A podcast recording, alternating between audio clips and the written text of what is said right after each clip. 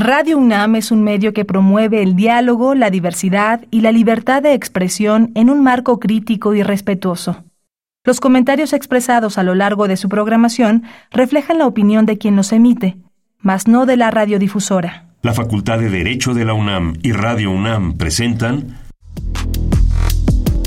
Toda sociedad requiere para su funcionamiento regirse por valores, principios, normas e instituciones. A diario escuchamos, leemos y opinamos sobre temas relacionados con la legalidad. Pero, ¿verdaderamente conocemos nuestros derechos y obligaciones? Tu participación es indispensable. Acompáñanos. Derecho a debate. En la cultura de la legalidad participamos todos. Conduce Diego Guerrero. Hola, ¿qué tal? Muy buenas tardes, bienvenidas, bienvenidos a Derecho a Debate. En la cultura de la legalidad participamos todas y todos.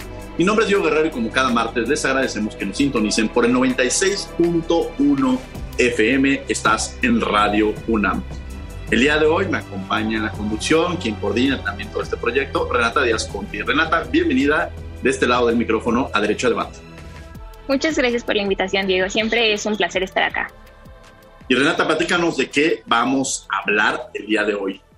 El día de hoy vamos a hablar sobre el trabajo y la pandemia, cómo han evolucionado las relaciones laborales, cuáles han sido los cambios y un poco las experiencias de nuestros invitados frente al enorme reto que representó el COVID en el empleo, desde los despidos, las justificaciones ante las enfermedades y el home office.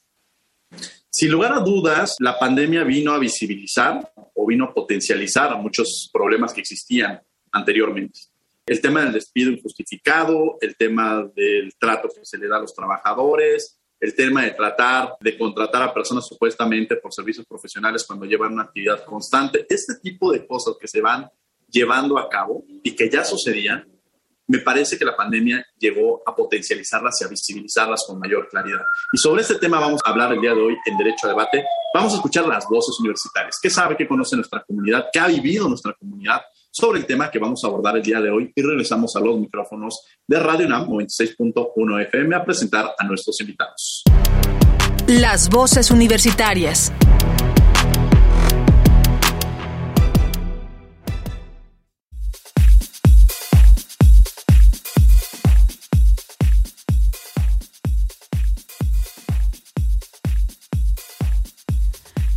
Afortunadamente no he tenido problemas laborales graves, sin embargo creo que la pandemia sí ha afectado un poco el desempeño en cuanto a las limitantes que te pone para poder realizar tus actividades.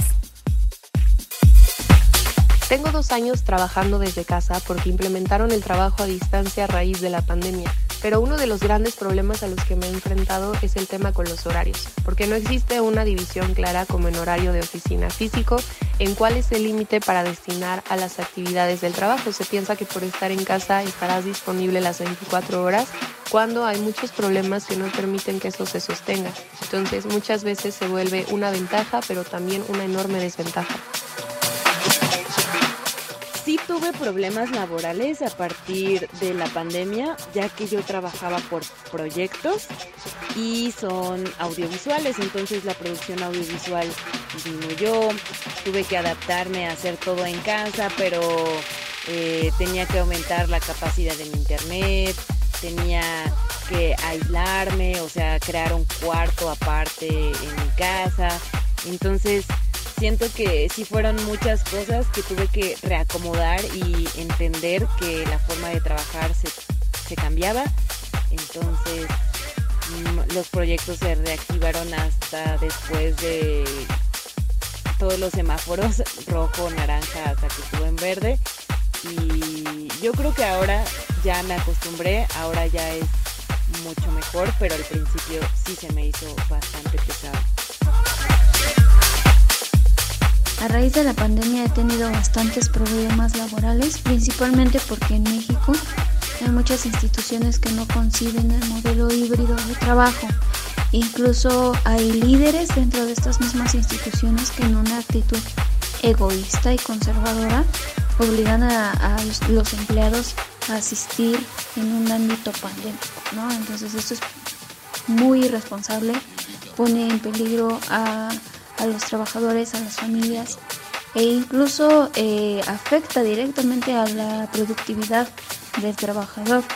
Sin embargo, afortunadamente con el tiempo pude encontrar un lugar donde se respeta este ámbito pandémico, se respetan los derechos laborales y principalmente el derecho a la salud. He tenido dificultades en el aspecto laboral, ya que a poco tiempo de que empezó la pandemia Muchas de las personas que pedían mis servicios tuvieron también dificultades y cambios económicos y a consecuencia de eso también se vio afectado mi ingreso. Síguenos en Instagram, Facebook y Twitter como Derecho a Debate.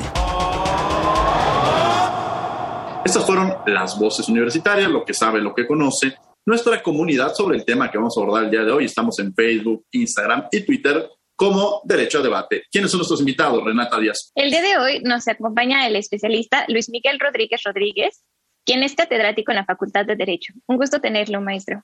Y un gran especialista en derecho laboral, a quien yo le tengo un gran cariño, es uno de los grandes profesores que tenemos en la Facultad de Derecho y a quien siempre me acerco cuando tenemos unas dudas sobre estos temas. Luis Miguel, bienvenido de nueva cuenta aquí a tu casa Derecho a Debate.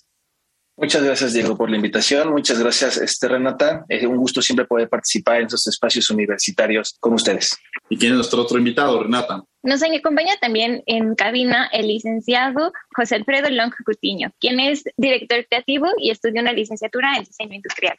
José, bienvenido a Derecho a Debate. Un placer tenerte el día de hoy aquí. Hola, ¿qué tal a todos? No, muchísimas gracias a ustedes. Es un placer estar aquí. Pues sí, justo para platicar estos temas que son súper importantes porque pues está pasándole como a, todo mundo, ¿no? En distintos, en distintas profesiones, distintos eh, rubros. Creo que es como muy importante puntualizarlos y, también, pues sí, exponerlos y, y recibir también como el input que nos pueda dar como pues los profesionales.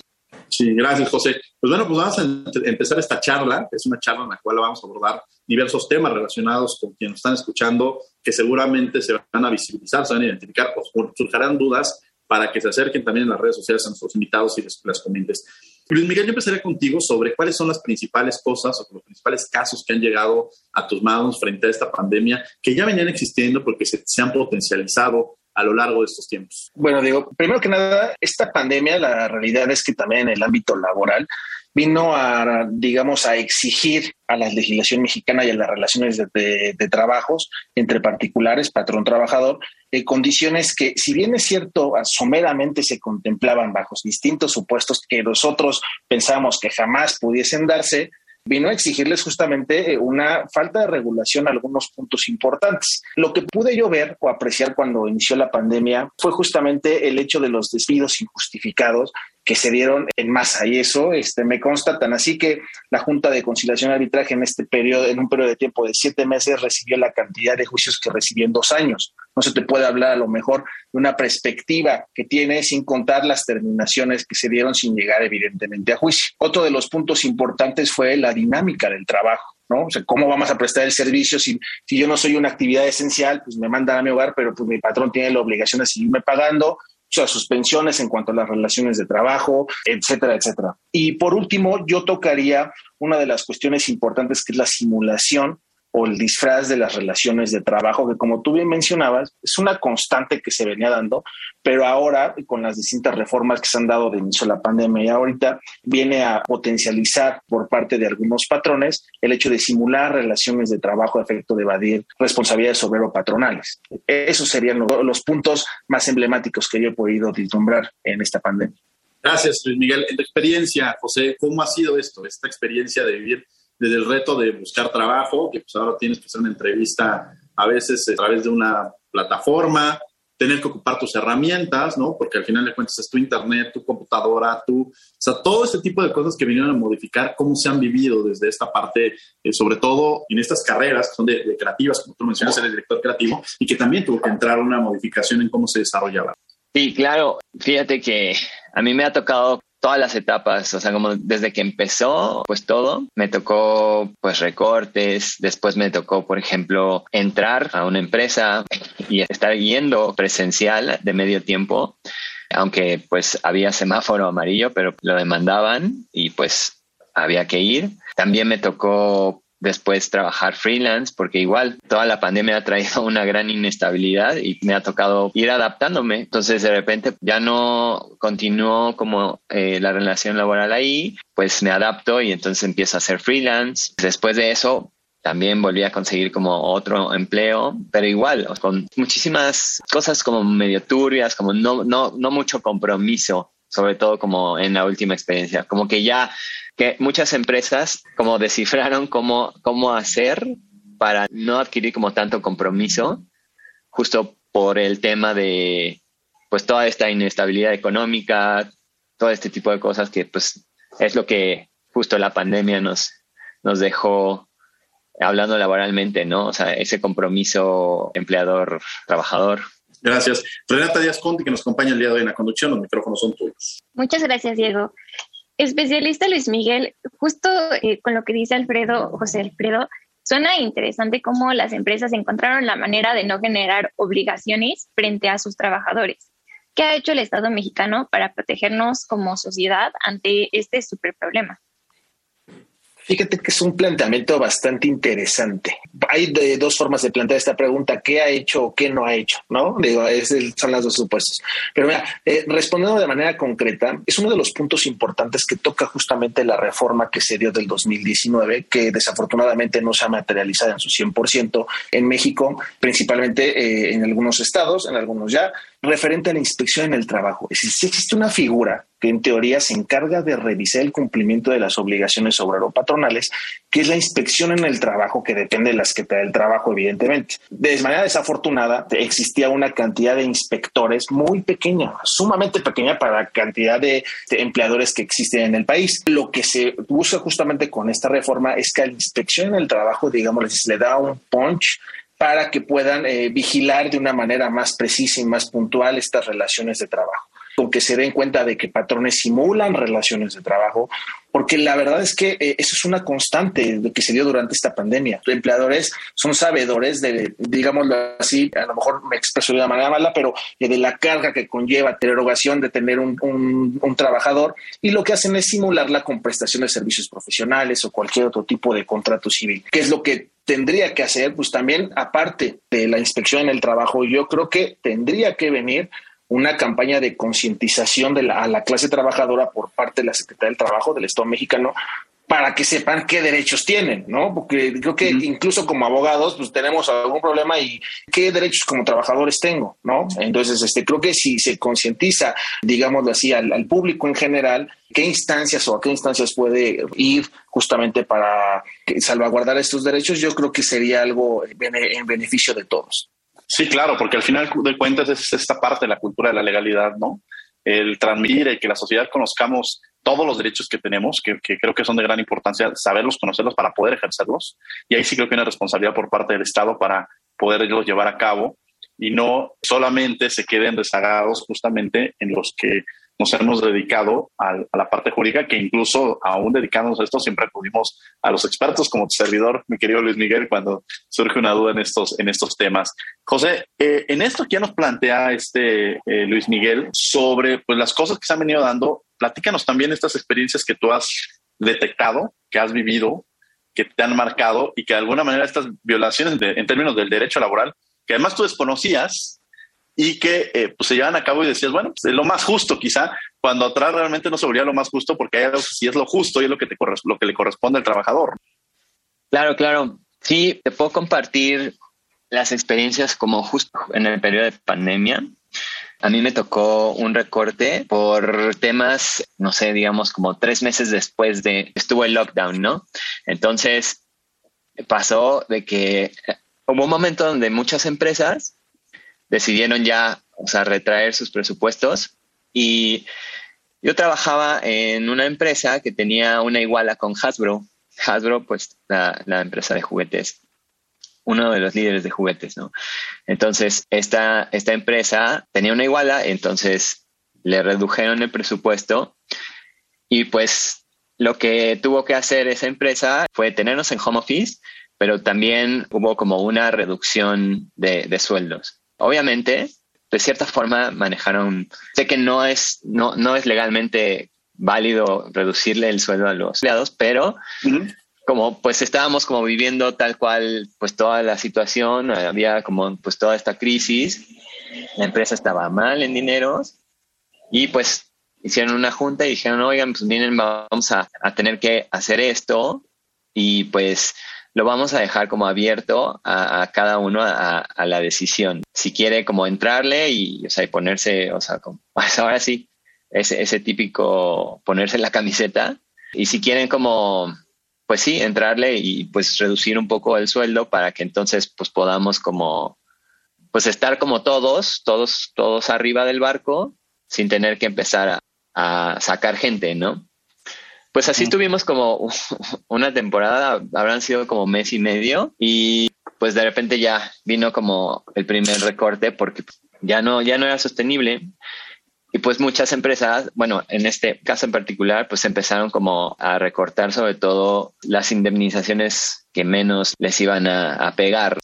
Entonces, en ese entonces, yo justo acababa de entrar a esa agencia, entonces pues yo estaba casi terminando periodo prueba y lo recuerdo bien, o sea, fue una junta que tuve, este, pues igual, o sea, por Zoom y fue súper raro, ¿no? También, o sea, porque primera vez de hablar como de un tema tan sensible como por Zoom, pues fue raro. Pero entonces yo tenía dos jefes y los dos se conectaron y hablaron conmigo y me explicaron, oye, es que mira, la verdad es que ahora sí ya no podemos, ya no tenemos pues dinero y, y esta decisión es más un tema estratégico no es tu, o sea, tu chama es impecable. Y, recuerdo bien que mi jefa se puso a llorar y estaba como triste porque no quería que yo me fuera, porque pues, pues como que yo entré y, hice como buen clic con todo el equipo y como que incluso fui un eslabón que, que ayudó como a unir un poco, ¿no? Que estaba de cierta forma como el equipo fragmentado y yo como que hacía esa unión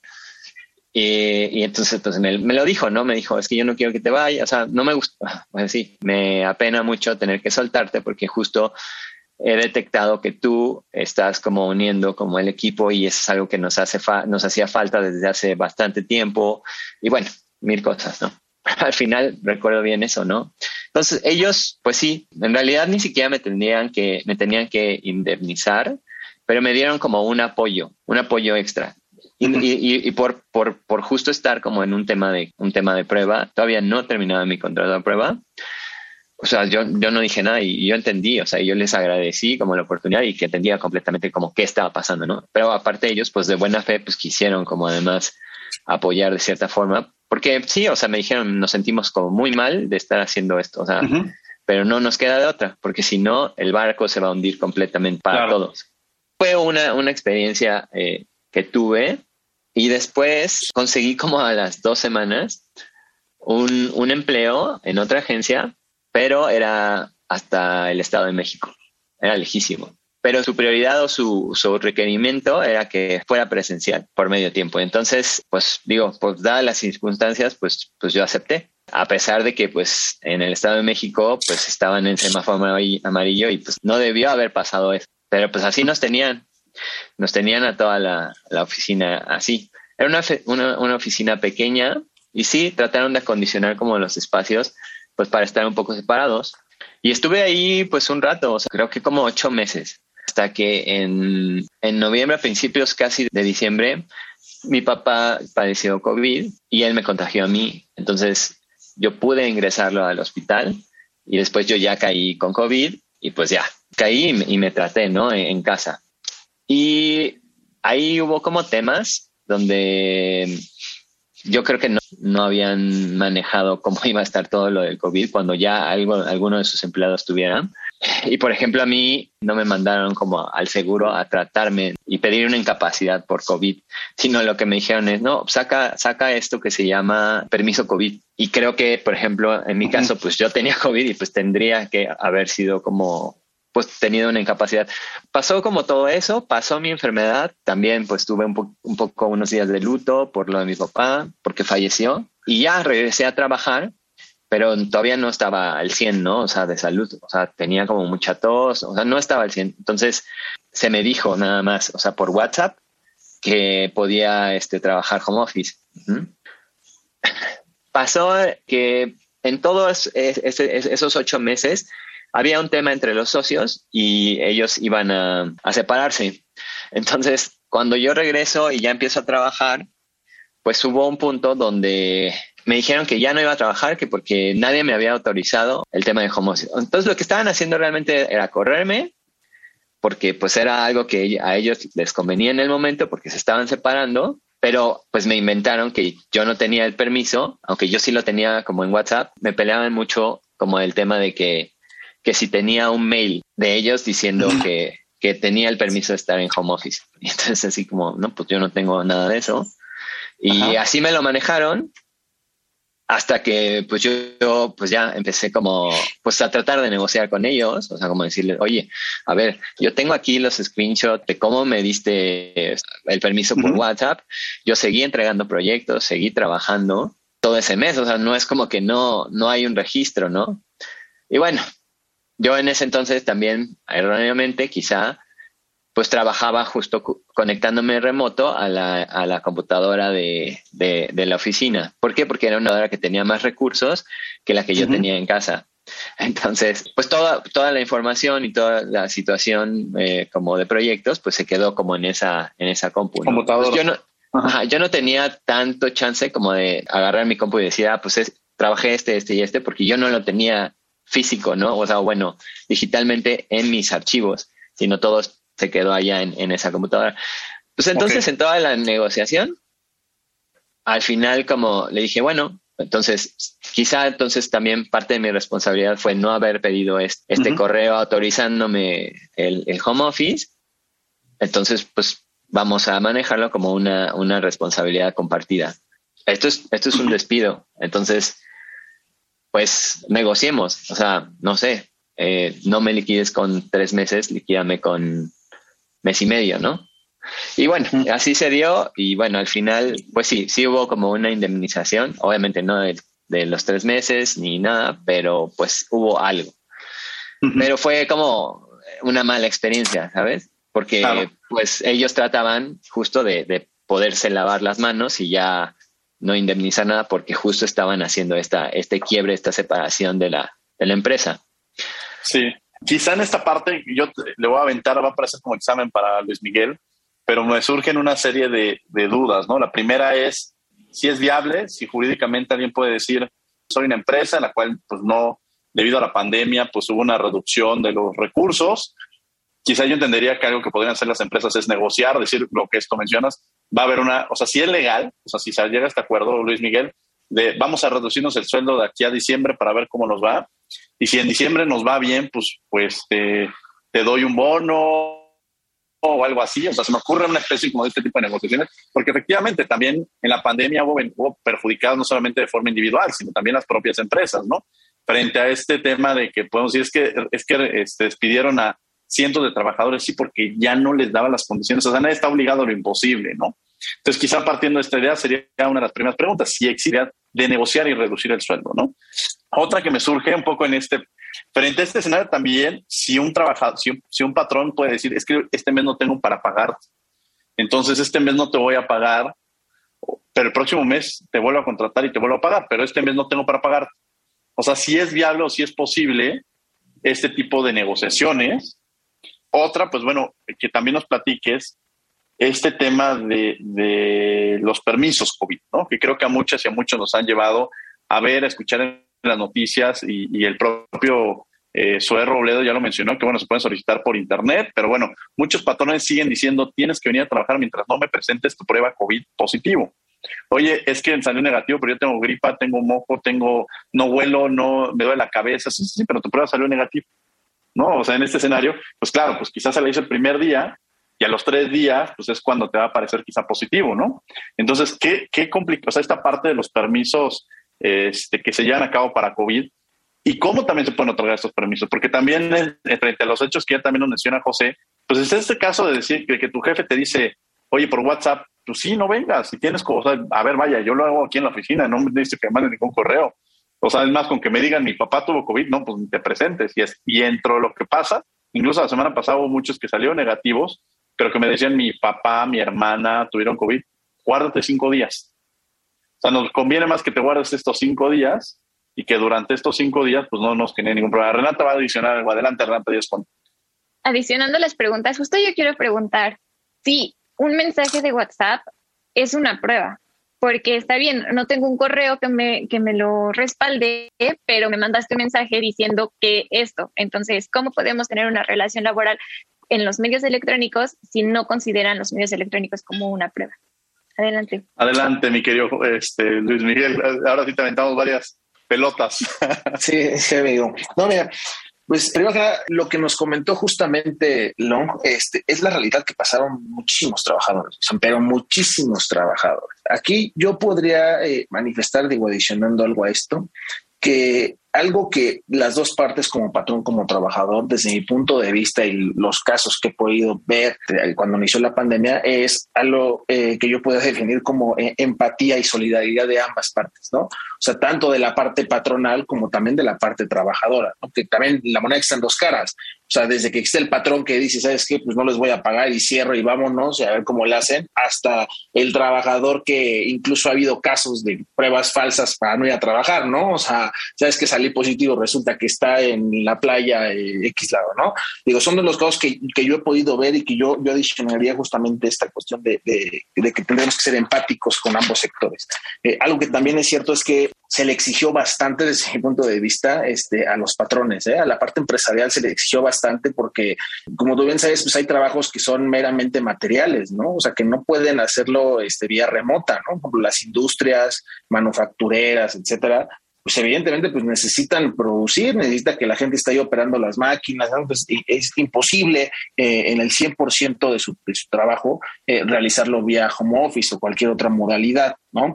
Y bajo esta pues obligarlos a pagar el 100% de los salarios, sí está bastante complejo. Yo creo que ahí faltó eh, apoyo a lo mejor del Estado, pues para salvaguardar, como se dio, por ejemplo, en Estados Unidos, que sí se les daba a los patrones con eh, cierta conciliación para ayudarlos a, sufragar eh, las erogaciones este, de, los, de, sus cargas laborales que tenían, ¿no? Pero respondiendo de manera concreta al primer supuesto eh, que me contabas, querido Diego, referente justamente a esto que la ley domina convenios de modificación de condiciones de trabajo. De hecho, la propia Secretaría del Trabajo incitaba a que los patrones lo realizaran. ¿Por qué? Hace mucho tiempo, cuando surge lo de la influencia, hubo una modificación a la ley federal trabajo que contemplaba justamente suspensiones de la relación de trabajo. Cuando se daba este supuesto, que es a lo que me refería, que jamás pensamos que se iba a dar, pues la ley contemplaba pues por un periodo pequeño, ¿no? Eh, bajo un periodo pequeño de 30 días, pues se les iba a pagar el salario mínimo a los trabajadores. Pero evidentemente esta pandemia nos demostró pues que eh, evidentemente pues no iban a ser 30 días, ¿no? Porque después la ley suponía bajo ciertas consideraciones que pueda darse por terminada la relación de trabajo imagínate la cantidad de despidos, digamos, justificados que hubieran existido, ¿no? Bajo esa tesitura, el propio gobierno federal lo que dijo fue, bueno, eh, la ley nos establece que eh, en casos de eh, contingencia sanitaria, pues vamos a cambiarle nombre a emergencia sanitaria por causa de fuerza mayor, ¿no? ¿Se acuerdan con las palabras? Justamente para no encasillar en ese supuesto eh, legislativo, ¿no? Pero justamente haciendo frente a esto, el gobierno, la propia Secretaría del Trabajo, mencionó, ¿sabes qué? Hagan convenios de modificación con los trabajadores. Pero un convenio de bonificación es que existe como un acuerdo entre las partes. O dices que yo soy empático en la situación, ok, págame la mitad y a lo mejor pues no estoy trabajando ahorita o lo que sea, ¿no? Pero tiene que existir por voluntades que se plasme justamente, porque los derechos de los trabajadores son irrenunciables. Pero oh, sorpresa, que es lo que se dio en la práctica, de que decían, si quieres seguir trabajando, firmame este convenio y te va a pagar la mitad. Si quieres, y si no, pues bye, ¿no? pues muchos trabajadores se vieron obligados a firmarlo porque pues eh, a lo mejor también puede decir, o sea, eh, el hecho de quedarte sin empleo en una pandemia, pues imagínate, ¿de dónde consigues un trabajo? Tienes gastos, el renta, no sé, pagos que tú tienes programados, la propia subsistencia, pues ¿cómo le haces? No te queda otra más que aceptar en, en, el supuesto que te marcas, ¿no? Pero sí, sí son válidos, los convenios de modificación se pueden dar.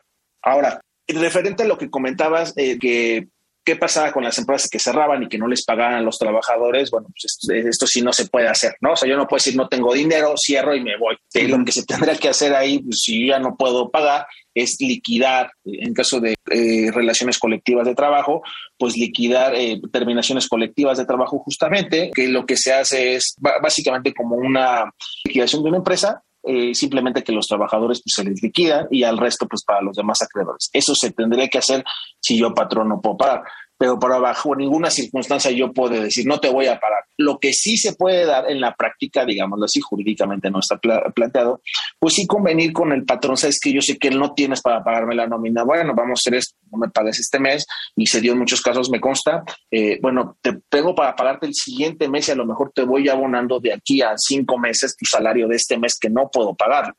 O sea, pero siempre y cuando ambas partes estén de acuerdo eh, y así se ve. Eh, pero sí, sí se puede contemplar. Eh, pero aquí volvemos a lo mismo, la empatía de ambas partes. ¿no? Eh, evidentemente, pues mira, a mí, como patrón, y, lo entiendo, ¿no? Pues me obligaron a cerrar y a seguir pagando salarios y todo, pues yo quiero que mis trabajadores vengan a pagar sí o sí, ¿no? Y no me interesa la circunstancia porque a lo mejor a mí no se me entendió y eso no es empático, ¿me explico? Yo creo que es una mala actitud de los patrones este, que pudiesen pues trabajar por ahí. Y referente justamente a los permisos COVID, es súper chistoso porque como vamos eh, pasando la pandemia, incluso durante este periodo de tiempo vamos aprendiendo y modificando ciertas cosas. De entrada, antes de la pandemia, bueno, no, eh, ¿qué se establecía? Los permisos, eh, en caso de una incapacidad por enfermedad general o un riesgo de trabajo, tenía que acudirse ante la institución de seguridad social. Llámese ISTE, llámese IMSS, ¿no? Tú acudes y un doctor te valora y decide si efectivamente me des una incapacidad o no, sea lo que sea, ¿no? Tú tienes la obligación trabajador en cuanto me den mi incapacidad de hacérsela llegar a mi patrón. Oye, patrón, ¿sabes qué? Mira, vine aquí y me dijeron que tengo, ejemplo, 10 días de incapacidad, ¿no? 7 días de incapacidad. Y efectivamente tengo mis 7 días y así sucesivamente cuando surge lo de la pandemia, eh, ¿quién es la única institución autorizada para dar justamente incapacidades? La verdad es que sí, la institución de seguridad social, el IMSS, ¿no? Porque si no caeríamos en que pues el, el, trabajador acude a un médico particular, no sabemos si se acertó o no, y llega, sabes que me dijo que me quede un mes en mi casa, y espera, pues ¿cómo te vas a quedar un mes, no? Entonces, eh, para dar certeza justamente jurídica se estableció, bueno, se, se, se mantuvo desde hace mucho tiempo esta consideración. Ahora, cuando un trabajador dice, sabes que pues di positivo, ¿no? A lo mejor, eh, supongamos, en los kioscos de eh, pruebas masivas pues, salí positivo, pues ¿qué es lo que hacen los patrones? Es que pues acude al, seguro social. ¿Qué es lo que pasaba antes? Acudían al propio seguro y el seguro decía, sí, pero yo tengo que hacer una prueba porque yo como sé lo mismo que esta prueba que tú dices que te hicieron, pues es verdadera, a mí no me consta. Pues fórmate y vamos a hacerte una prueba. Y mientras acude a tu fuente de trabajo. ¿no? Los patrones también se dieron cuenta de que pues empezaban a surgir cantidad de contagios y dijeron, ¿sabes qué? Pues de buena fe sí, vete siete días, ¿no? En el mejor de los casos, en el peor de los casos los obligaban a trabajar.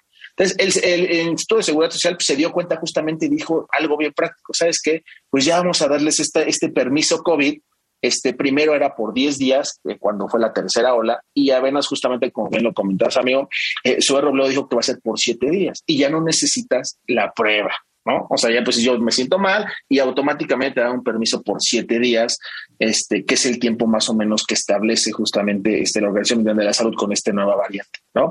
Entonces, este, yo creo que es algo bastante acertado, da certeza al patrón y también cuida la salud la integridad de, de la fuente de trabajo del propio trabajador y de sus demás compañeros, pero sí yo considero que todos estos puntos que hemos tocado en algún momento de aquí a futuro se tienen que modificar por la ley, legislación laboral. O sea, porque ya nos dimos cuenta que en cualquier momento, ya se me hace COVID o cualquier otra enfermedad, pues no estamos preparados jurídicamente para hacer o afrontar este tipo de consideraciones. ¿no? Y sí tomar en cuenta a lo mejor también eh, las consecuencias pues, laborales, económicas, políticas que pueden tomar esas decisiones, ¿no? Porque yo sé que también si un empresario no genera, pues le sale mal, pues cerrará, ¿no? Y eso, eh, N cantidad de empleos que se perderán. Entonces también hay que cuidar este, la, fuente de empleo desde mi personal punto de vista. Y referente justamente a lo que comentaba este, Renata eh, de los mensajes de WhatsApp, fíjate que es una de las cosas eh, cuando fue el boom de, los mensajes instantáneos, ya WhatsApp y eso, pues, eh, es uno de los puntos que se da bastante incluso en los juicios que están en litigio actualmente. la ley del trabajo en el 778 nos establece que son admisibles en el juicio cualquier elemento de prueba que no vaya contrario a la moral o a las costumbres, etc bajo esa tesitura, sí efectivamente los mensajes de WhatsApp son un elemento probatorio. El problema radica, desde mi personal punto de vista, y hablando de un supuesto práctico, eh, perfeccionas justamente esos mensajes. ¿A qué me refiero? ¿Cómo acreditas que son auténticos? Supongamos, yo tengo una línea a nombre mío, ¿no? Y a lo mejor la usa Renata, por X o Y razón, ella es la usuaria de ese, de ese número. Pues a la hora de que yo pido informes justamente a la institución, a la empresa telefónica, pues va a decir, no, pues eh, ese teléfono no es de Renata, es de Luis Miguel, ¿no? Entonces, pues, si yo manifesté que Renata fue la que me despidió y que me dijo que esto, pues ahí ya no cuadraría, ¿me explico? Entonces, eh, eh, solamente sería buscar la forma en la que se dé, pero de que se puede, se puede, ¿no? hablando en un caso concreto. Pero sí, sí es un elemento de prueba, incluso en los nuevos procedimientos laborales me ha tocado ver que sí se les da valor, y es algo bueno porque muchas veces pues, con el, el, jefe directo, pues un WhatsApp, ¿no? Ya ni siquiera mensaje de texto, ya nada más un WhatsApp de, oye, pasa esta situación, tengo esto. Incluso las propias incapacidades se han dado eh, y se han informado por esta vía, ¿no? Entonces, sí es un elemento de prueba. y que, y, digo, para, terminar en conclusión de estas respuestas, eh, estas cuatro respuestas, yo sí considero eh, que debemos de adaptarnos, ser solidarios en esta relación de trabajo en ambas partes eh, y entender la situación en la cual pues, tenemos que aprender a vivir. ¿no? De en adelante y las relaciones laborales tienen que evolucionar conforme a ello.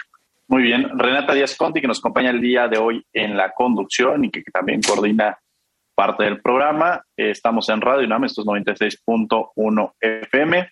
Estás en Derecho a Debate. Renata Díaz Conti. Yo les preguntaría, José, tú estabas en una empresa no muy grande y esta la dejo más que como una pregunta jurídica, como una pregunta sobre la ética de las empresas y la, la, dejo para ambos. José estaba en una empresa pequeña que no tenía la solvencia, pero ¿qué pasa con estas macroempresas, estos imperios, casi monopolios que existen en nuestro país, que fue bastante conocido que durante la pandemia no solo no le pagaban a sus trabajadores lo correcto, sino les exigían más de lo que era humanamente posible. ¿Qué opinan yo sobre esto? Yo le aumentaría esta parte que es de pequeña a mediana. Justamente hemos visto empresarios, incluso de televisoras, que subían o sea, que no han parado, ¿no? O sea, que se han mantenido este, constantemente eh, aquí me pone mi productor, ponga nombres, nombres. no, no, no puedo decir porque si no luego me, me, pueden criticar, pero bueno, la televisora que tenga algunos logos que esté por periférico, bueno, las dos están por periférico, las dos principales, pero bueno, que no pararon, ¿no? Y que incluso se mantenían constantemente en este tema de seguir, seguir, seguir, seguir. Eh, y yo entraría en esta parte, en esta parte ética que menciona Renata, adicional, así es pequeña, mediana o grande empresa, la ética también de las empresas, ¿no? José Long. Justo esto que comentas, sí, o sea, pues básicamente estas experiencias sí fueron en, digamos, pequeñas empresas que trabajaban para grandes empresas. Pero debo confesarte que a lo que yo me dedico, que es publicidad, creo que este tema de la ética laboral, pues siempre ha tenido unos tintes turbios, o sea, no, nunca ha sido como muy claro esta ética y esta relación patrón obrero patronal. Sí, siempre han hecho como ya algunas herramientas, ahí algunas mañas. O sea, me ha tocado entrevistas en algunas donde sí, descaradamente es como, si quieres entrar y todo, vamos a hacer esto, esto pasarías como la, este, entrevistas, pero tienes que firmar una hoja en blanco. O sea, desde la entrevista ya te están diciendo, vamos a hacer esto. Yo en, en esa ocasión, yo, pues cuando me dijeron eso de la firma en blanco, en una hoja en blanco, ya nunca más como proseguí como este, la postulación. Luego me pasó en otra empresa, en otra agencia, donde igual un día llegaron, llegó como la, una abogada eh, que estaba como dando como todo este servicio de RH y nos, nos, nos subió a, a, varios de los nuevos que eh, estábamos como comenzando y nos empezó como a dar como una explicación de qué se hacía y demás y al final nos, nos puso una hoja tamaño, lleguen tal cual, una hoja tamaño tabloide donde venía eh, este como unos datos como de del seguro social y así, un gran espacio hasta abajo, sea, en blanco, y nos pedía que firmáramos en el talón ahí pues después como ya que tuve como una experiencia y pues ya terminó como esa relación laboral después de varios años, pues me tal cual me, pues yo me acerqué como a, un, a, un, a un abogado y le comenté, pues me preguntó como muchas cosas, ¿no? Clave. Y de repente me preguntó, ¿alguna vez firmaste algo así? Y yo me acordé y dije, ah, sí, pero me dijeron que era para dar de alta como a personas en mi, en mi seguro social y me dijo, ahí estamos en un problema. Porque el que sea esa, esa hoja tamaño tabloide, con la mano en la cintura van a recortar la parte de, arriba y va a quedar tamaño carta. Entonces es como si hubiera firmado una hoja en blanco. Y así como, oh, y bueno, eso nos pasó a, pues a, varios, ¿no? Pero pues uno, pues coopera, o sea, es como, ¿cómo decir? Es como es de que tienes una nueva novia y, eh, y estás comenzando, ¿no? La relación laboral y pues le vas a decir, no, te vas a desvivir y vas a confiar y vas a, hacer todo, todo, vas a acceder, ¿no? Y pues así caímos como todos, ¿no? O sea, digamos como en tratar de obrar bien o, pensar que todo va, va a ser como miel sobre hojuelas y pues no te imaginas, ¿no? O sea, realmente qué implicaciones y qué engaño fue, ¿no? O sea, como decirte, ah, pues esto es para dar de alta a, a las personas que quieras meter en el seguro social, es como, ok, pero fue, fue, este, fue feo como caer en cuenta de, de, la realidad, ¿no? O sea, fue un, sí, una cachetada de realidad, ¿no? De, de, la situación laboral. Que bueno, pues mucho se da. Yo lo, de lo que puedo hablar es como en agencias. Es, es, es como donde mi mayoría de la de, de, experiencia se ha desempeñado, ¿no?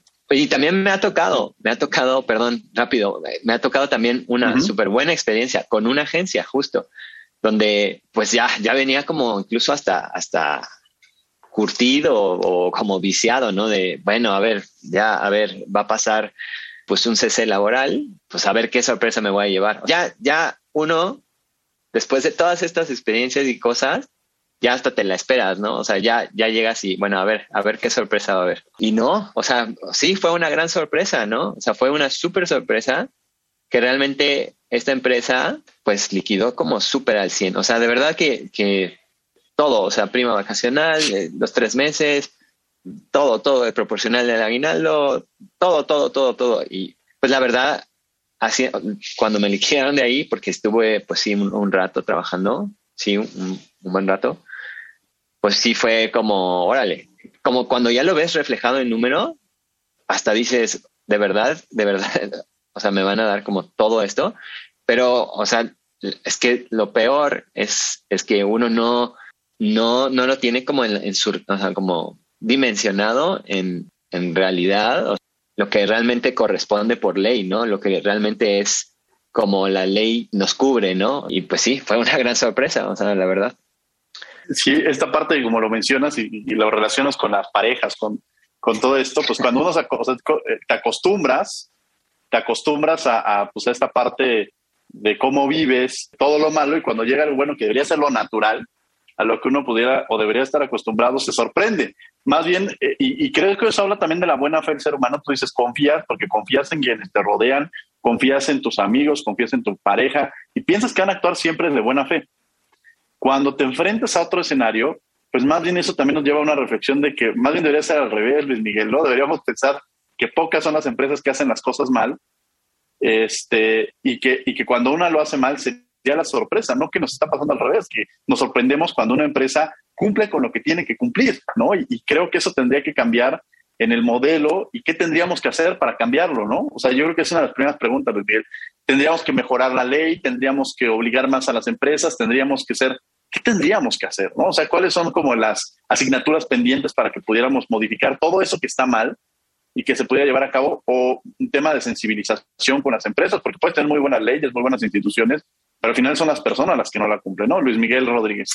Digo, eh, justamente lo que eh, comentaba Long es una de las cosas que, eh, que se dan día a día, ¿no? ¿Qué es lo que se puede hacer referente a la ética de las empresas? Bueno, desde el punto de vista jurídico, lo que se puede realizar, justamente va de la mano con lo que comentaba anteriormente, es la inspección en el trabajo. O sea, ese es el, digamos, eh, el instrumento jurídico de vigilancia en el cual los patrones se tienen que obligar a cumplir con todos estos derechos. Digo, antes la ley no establecía, este, digamos así, como una prohibición hacerle firmar hojas en blanco renuncia a los trabajadores cuando los contratan. Ahora ya con la modificación, digo, ya se establece eh, se establecen otros eh, supuestos, pero yo creo que lejos de la cuestión jurídica, qué es lo que se puede hacer, yo creo que también va una cuestión, eh, volvemos al punto de vista de la empatía del empleador con el trabajador. Entender que el trabajador va a laborar por necesidad eh, y sí, además por gusto, ¿no? Sumándole varias cosas. Y que el trabajo que realiza debe ser eh, remunerado de una manera justa y justamente sensibilizar a los patrones y les sabes que, pues, oye, si despides un trabajador, pues liquida lo que tendrá que ser algo normal, ni siquiera tendrá que haber una cuestión de conciliación, ¿no? porque, oye, pues, si, me estás despidiendo y la ley establece esto, pues págamelo. Pero así como existen empresas, como tú lo comentabas, este, estimado Diego, también existen eh, empresas que pues no, no, digamos así, que les exigieron nomás esta pandemia a sus trabajadores laborar y no descansar y buscaban a lo mejor ahí fisuras legales para meterse por ahí, ¿no? O sea, hubo, hubo un caso de empresas que incluso modificaron el objeto social para encajar dentro de unas actividades esenciales, ¿no? Y nunca cerrar, o sea, a ese grado, ¿no? Pero también hubo otras o hay otras eh, que justamente son sensibles y simpáticas y que te lo puedo decir porque me consta, son éticamente correctas y la verdad un ejemplo, y en teoría tendrían que ser así todas, de que mm, cuando hay, existe un recorte de personal, este, les dan muchísimo más del 100%, incluso les dan cantidades que tendrían derecho si demandaran, ¿no? O sea, pero la empresa dice, es que yo soy consciente de la situación, pues ahí te va. Eh, y, y tienen que ver por lo regular de las que me constan a mí, no quiero decir que, solamente sean ellas, pero de las que me constan a mí, son de la industria cervecera, ¿no? O sea, y que sí pagan bien a sus trabajadores, los liquidan más del 100%. Y existen, te demuestra estas dos caras, o sea, la ética de, las empresas este, que se transmite, ¿eh? O sea, si la cabeza está mal, pues el cuerpo va a estar mal, ¿no? Entonces, yo creo que tiene que ver básicamente con eso, con un cambio de pensamiento, es una cuestión meramente social, eh, en el cual los patrones deben de entender pues que el trabajador es el sector desfavorecido de esta relación laboral y que pues tiene derechos y que tiene que ser reconocido su trabajo, ¿no? En medida de que sea reconocido el trabajo de la clase trabajadora, va, los dignifica a ellos como patrones y los dignifica a ellos como trabajadores. Muchas gracias, Luis Miguel. Vamos a tener que ir a un corte. Vamos a Descubriendo tus Derechos y regresamos a los micrófonos de Radio UNAM. Estás en 96.1 FM. Descubriendo tus derechos.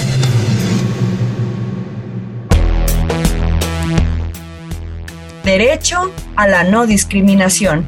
El derecho a la no discriminación implica que todas las personas reciban un trato digno, que se respete su dignidad humana, autonomía, privacidad y confidencialidad, y que se les garantice la ausencia de coacción y abuso en igualdad de condiciones.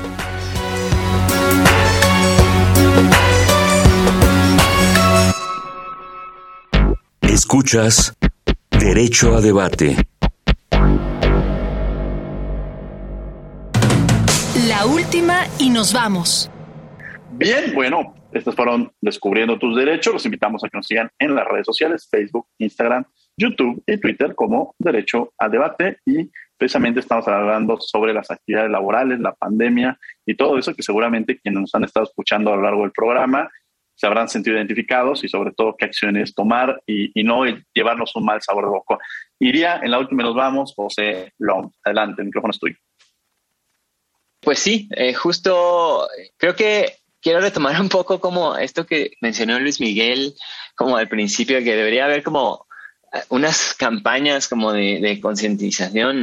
Creo que justo con todos estos cambios para nosotros trabajadores nos ayudaría muchísimo, eh, sobre todo por todo, todas estas pues reformas que han habido, ¿no? O sea, como pues estar trabajando vía home office y, y también como este, este, pues muchas cuestiones que, que surgieron, ¿no? O sea, de, la necesidad de acondicionar incluso como espacios, ¿no? O sea, como de, creo que hubo como de repente un punto donde habían empresas que, que incluso ayudaban como a, sus, a sus trabajadores a comprar como un escritorio o una, una buena silla o demás cosas, ¿no? O sea, acondicionar su espacio ahora de home office. Y también, o sea, creo que también entraron como en tema, pues poder tener una, una, un aporte para poder mejorar como velocidades de Internet. Y a lo que voy es que creo que sería súper importante concientizar de, de justo cómo está ahorita como el tema de trabajo remoto, el tema de nuevos ingresos,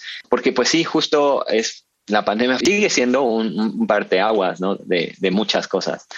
Entonces creo que no se echaría en saco roto como una iniciativa en donde se pueda concientizar y pues serviría a todo mundo, ¿no? O sea, a todo mundo, desde trabajadores a los patrones también, como para saber qué compromisos tienen. Y justo esto, ¿no? O sea, hacer esta empatía en ambas posiciones para pues tener mejores resultados, ¿no? Que pues es el, bien común que, que, cualquier empresa y cualquier trabajador pues busca, ¿no? Muchas gracias, José Long, Luis Miguel Rodríguez Rodríguez. La última nos vamos. Muchas gracias, digo. Bueno, yo me quedo justamente con el hecho de que esta pandemia nos ha enseñado que las relaciones laborales eh, no es como lo teníamos pensado, eh, no son cuadradas, puede haber distintos supuestos, ya lo veíamos en, distintos, eh, en distintas modificaciones o reformas que se hicieron anteriormente. Y yo creo que el teletrabajo es una buena opción para muchas empresas. Incluso pienso a, lo mejor de una manera este, bastante ambiciosa incluso por eh, si vamos a estar viviendo con esta pandemia y que no eh, que tenemos que aprender a vivir justamente con la misma, eh, pues exigirle a las empresas justamente que el teletrabajo sea una forma en la cual se pueda realizar evidentemente, pues que exigirles que se realicen la mayor cantidad de actividades posibles, no no como una sugerencia, sino como ya una exigencia. me queda claro que va a haber actividades que no se pueden realizar de esa forma, pero sí sería este, una apertura justamente para ese tipo de situaciones. Y también me quedo con el hecho de la empatía de ambas partes tanto para los permisos, a la solicitud de permisos de COVID, como también eh, por la parte patronal de eh, otorgar ciertas eh, consideraciones a los trabajadores que se encuentran en ese supuesto. Porque esta enfermedad es bastante compleja, no se tiene que es, minimizar el hecho de las complicaciones de salud que se pueden dar para ciertas personas con independencia de las cuestiones que tengan vacunas o no, por lo cual yo considero que no habrá medida que se tome que sea, que, que sea mala, ¿no? Y yo me quedo con eso, estimado. Gracias, Luis Miguel Rodríguez Rodríguez. Renata Díaz Conti, la última nos vamos. Hice un intento de poema que les voy a leer para, para poner mis ideas en orden. Las relaciones laborales son como las relaciones amorosas. Cuando nos enamoramos por primera vez y cuando llegamos a una entrevista de trabajo, creemos ciegamente en lo que nos dicen y lo que nos permiten. Y conforme vamos creciendo y vamos adquiriendo más experiencias, tenemos estas buenas y malas anécdotas. Pero como en el amor, en el trabajo no hay que dejar de buscar el lugar ideal, que tenga lo que buscamos y lo que necesitamos sin perder nunca la esperanza. Muchas gracias, Renata, por ese cierre tan bonito. Yo le agradezco a José Long que ha estado con nosotros. Muchas gracias, José. No, gracias a ustedes por, por la oportunidad, por el tiempo y la consideración. Eh, para mí estuvo padrísimo. No había como platicado sobre todas estas experiencias que, pues, que muchas pasaron ahorita en pandemia, pero pues de repente también cuando hablamos de ética, pues, pues es justo como así se estila como en la publicidad y es una lástima, ¿no? Es una lástima porque eso hace desenamorarse un poco como de, del trabajo, pero bueno, pues ahí es como enamorarse y, volver a encontrar ahí, pues con nuevos proyectos como el camino y, y eso. Gracias y siempre encontrar los caminos para llegar, siempre hay los caminos para llegar a, como en el amor, al lugar perfecto para todas y todos nosotros. Ya Renato nos llevó por esos caminos y la mediación también siempre es un mecanismo para cuando se genera un conflicto, que sea el mecanismo. La pelea nunca nos lleva a nada, siempre llegar a conciliar y, a encontrar qué es lo que buscan las dos partes. Luis Miguel Rodríguez Rodríguez, muchas gracias por haber estado con nosotros. Muchas gracias, este, Renata. Muchas gracias, Diego. Este, yo siempre gustoso de participar con ustedes. Este, la verdad es que es un tema eh, bastante importante que va a seguir. Eh, les agradezco bastante la invitación. Muchas gracias, Renata. siempre es un placer estar de este lado del micrófono. Gracias a ustedes. Gracias, Renata. Los invitamos a que todos los miércoles también nos vean en Cultura del Derecho. Estamos a las siete y media de la mañana y a las 5 de la tarde por el canal 22, el canal cultural de México. Y bueno, agradecemos a la Facultad de Derecho y a Radio UNAM en la coordinación Renata Díaz Conti, que el día de hoy estuvo también en la conducción. Redacción y voz de las notas, Ana Salazar, asistencia Mari Carmen Granados, Elías Hurtado, Edgar Cabrera y Alexis Martínez, control y difusión, Sebastián Cruz, controles técnicos y producción Paco Ángeles. No olviden que nos escuchamos de ley todos los martes. Esto fue Derecho a Debate. Por hoy concluye la discusión, pero no se pierdan el próximo tema en Derecho a Debate. En la cultura de la legalidad participamos todos.